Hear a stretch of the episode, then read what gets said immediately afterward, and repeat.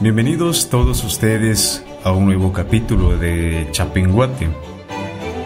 Esta vez conmemorando la Cuaresma y Semana Santa guatemalteca. Y qué mejor para empezar que hablando de su historia. Es un periodo de mucha tradición y fervor religioso durante el cual se conmemora la pasión de Cristo con rituales que se llevan a cabo durante la Cuaresma y que culminan con la Semana Mayor con velaciones y procesiones. Las velaciones se llevan a cabo en el transcurso de la cuaresma en los templos de la ciudad y de las aldeas. En el interior de las iglesias se elaboran huertos con variedad de frutas, flores y aves que le dan un toque muy singular. Durante este ciclo religioso, los penitentes o cargadores, a los que se les llama cucuruchos, visten túnicas moradas y el Viernes Santo túnica negra. Ellos cargan las distintas andas procesionales que llevan las imágenes del Nazareno y del Señor sepultado. También acompañan al cortejo las imágenes de la Virgen María, San Juan y María Magdalena. La procesión va acompañada de una banda de músicos que interpretan marchas fúnebres. Los desfiles procesionales de la Semana Santa transforman la ciudad durante este periodo y son el resultado de la evolución durante siglos de las formas, modos y maneras de las hermandades, las cuales cuentan entre sus miembros a personas de todas las clases sociales.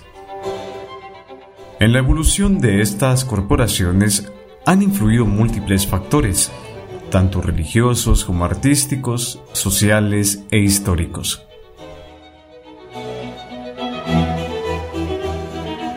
Las alfombras son de colectivas, es decir, se hacen por cuadras y por familias completas.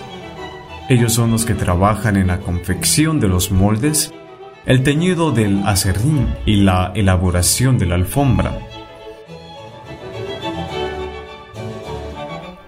Sobre la alfombra pasará el anda de la imagen del Nazareno, del sepultado y otras de las grandes procesiones de la Cuaresma y Semana Santa.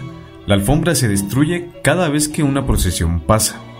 En algunos lugares se deben hacer varias alfombras, una tras de otra, ya que son varias las procesiones que pasarán por allí.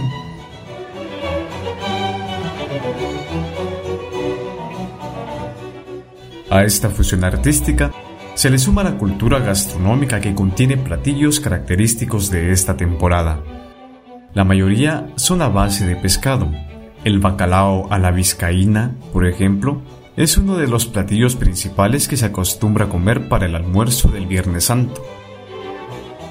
Son características también los postres como los buñuelos, las torrejas y los molletes. La comida es un elemento que refleja tradiciones y muestra claramente las influencias prehispánica y europea. Agradecemos a todos su atención a este podcast, esperándolos en el siguiente, como siempre conmemorando la Cuaresma y Semana Santa guatemalteca.